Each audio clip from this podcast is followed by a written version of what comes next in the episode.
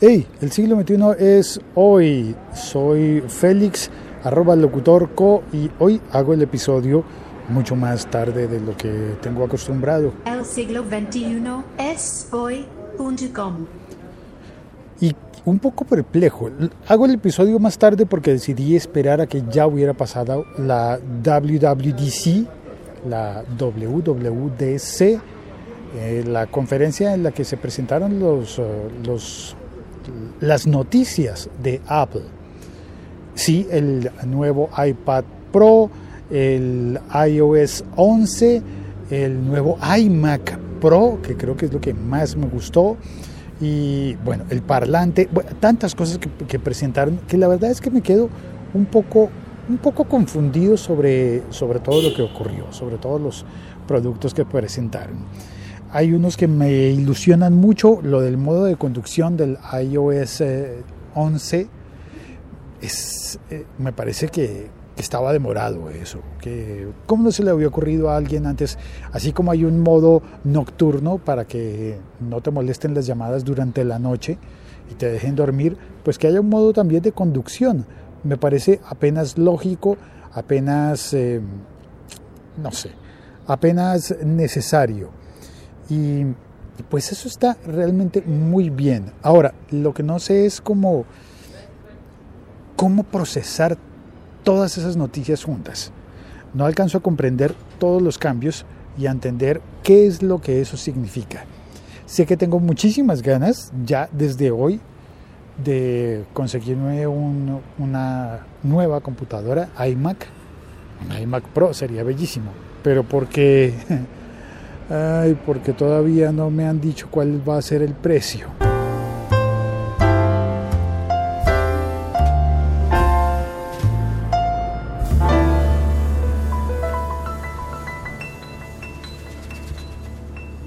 Y si no te dicen el precio, pues tú te ilusionas, te emocionas, te entusiasmas.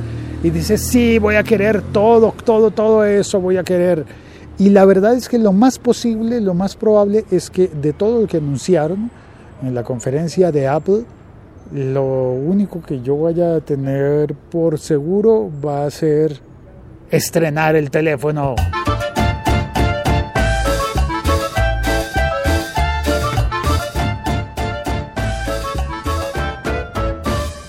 Y claro, dirás, pero ¿cómo estrenar el teléfono si no anunciaron un teléfono nuevo? Bueno, porque en realidad para mí, sin tener que invertir un solo peso, cuando se hace una actualización del sistema operativo de ese tamaño, es como si tuviera un teléfono nuevo sin haber pagado un solo peso extra.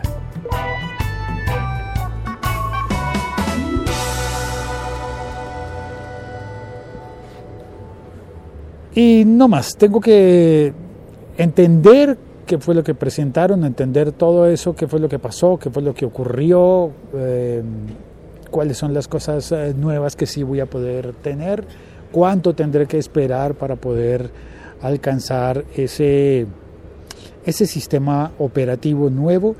Y, y, y, bueno, hay tanto por procesar allí y espero que no me vaya a pasar como ocurrió el fin de, el fin de semana anterior en Chile con el Cyber Day en Chile porque hubo una noticia, además estuvo muy tergiversada. Al parecer en el Cyber Day alguien ofreció un, un iPhone 7 muy barato. Ahora, vi la noticia más aún, la oí en CNN en español, sigo los podcasts de ellos. Sí, estoy tan aficionado al podcast que yo veo CNN en Overcast. Lo oigo, es decir, y es interesante, no oigo todos los que publican porque publican unos muy cortos, muy cortos. Está, está bueno, está, me gusta el canal de, de, podcast de CNN, pero publican y actualizan muchas veces al día y a veces como que te pierdes cosas importantes o cosas que querías conocer porque las publicaron rápido. Una de esas fue la noticia de, del, del iPhone 7. Bueno, ellos no dijeron iPhone, tuve que buscar y, en, y enterarme por otra vía de que era un iPhone 7 que estaban eh, ofreciendo en, eh, en, Chile pero era increíble la noticia como la contaron en CNN. Dijeron que alguien, una empresa ficticia, estaba vendiendo un iPhone 7 en 5 dólares. 5 dólares. Y eso no se lo creería nadie en el mundo. Nadie se lo podría creer. Evidentemente, quien intente comprar un iPhone 7 nuevo en 5 dólares, pues está cometiendo una burrada de un tamaño descomunal como, como de alguna manera lo describían en CNN. Pero, claro, no eran 5 dólares. Ellos hicieron la cuenta según sus cálculos que habrían estado vendiendo, ofreciendo ese iPhone 7 que era una estafa. Ok, sí, era una estafa porque lo ofrecían muy barato, pero no lo estaban ofreciendo en 5 dólares, como ellos creían, que habían hablado de unos eh, tres mil pesos chilenos y no, no eran tres mil pesos chilenos. La oferta, obviamente, nadie habría caído en la trampa si le hubieran ofrecido a tres mil pesos chilenos. Lo ofrecían a 270 mil pesos chilenos, que equivalen más o menos a 400 dólares. Y eso sí es un teléfono muy barato, exageradamente barato para lo que cuesta ese aparato, pero tampoco tanto, ¿no? Es decir, uno burros somos, pero tampoco tanto.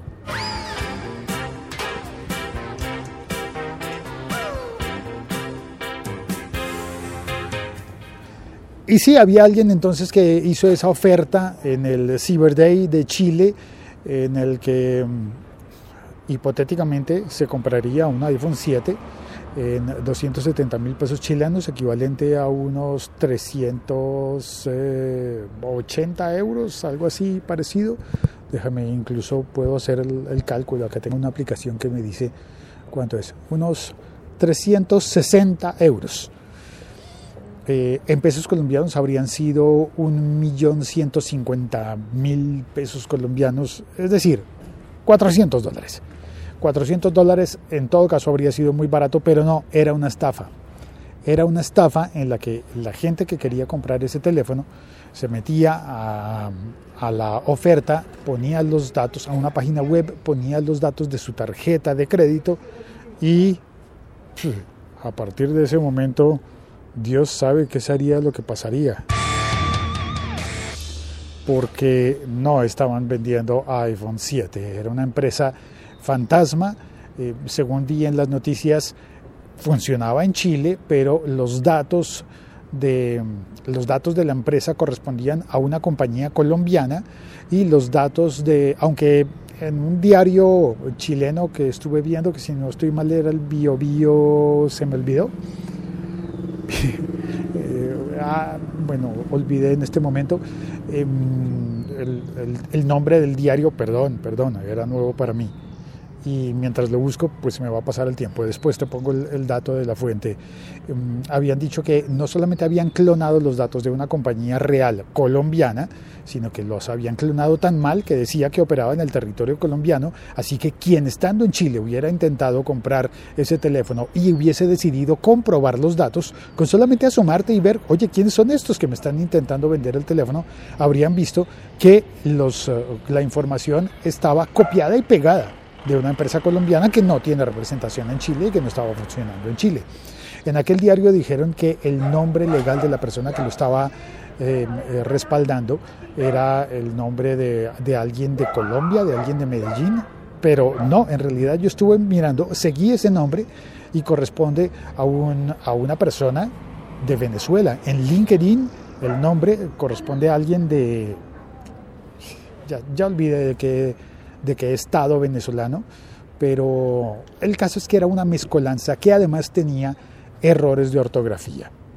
Errores de ortografía, en lo cual me da a pensar que posiblemente eh, hubiese sido un timo planeado en otra parte del mundo donde ni siquiera se hable castellano, ni siquiera se hable español, porque no identificaban ni siquiera la diferencia que puede existir entre ciudades de Chile, de Colombia, de Venezuela. Ah, y los nombres, los perfiles de las, de las otras personas a cargo eran, eran copiados con fotografía y todo de, em, de personas de México. Así que era como una gran mezcolanza de datos robados de toda Latinoamérica, bueno, robados, bueno, datos robados eh, con perfiles robados y fotografías y direcciones y teléfonos de toda Latinoamérica para dedicarse a robar datos de tarjetas de crédito en Chile. Muy mal, muy mal estuvo eso y espero que de las personas que oyen este podcast en Chile, ninguno haya caído en ese timo y que cada día contribuyamos de alguna manera, se dice contribuyamos, ¿cierto? Por un momento alcancé a dudar de la conjugación de ese verbo. Contribuyamos de alguna manera en eh, educar, en hablarle a las personas de tecnología, a las personas que están a nuestro alrededor y que ojalá en un futuro no muy lejano seamos más diestros en el manejo de la información para caer menos en esas trampas y tonterías. El siglo XXI es hoy.com.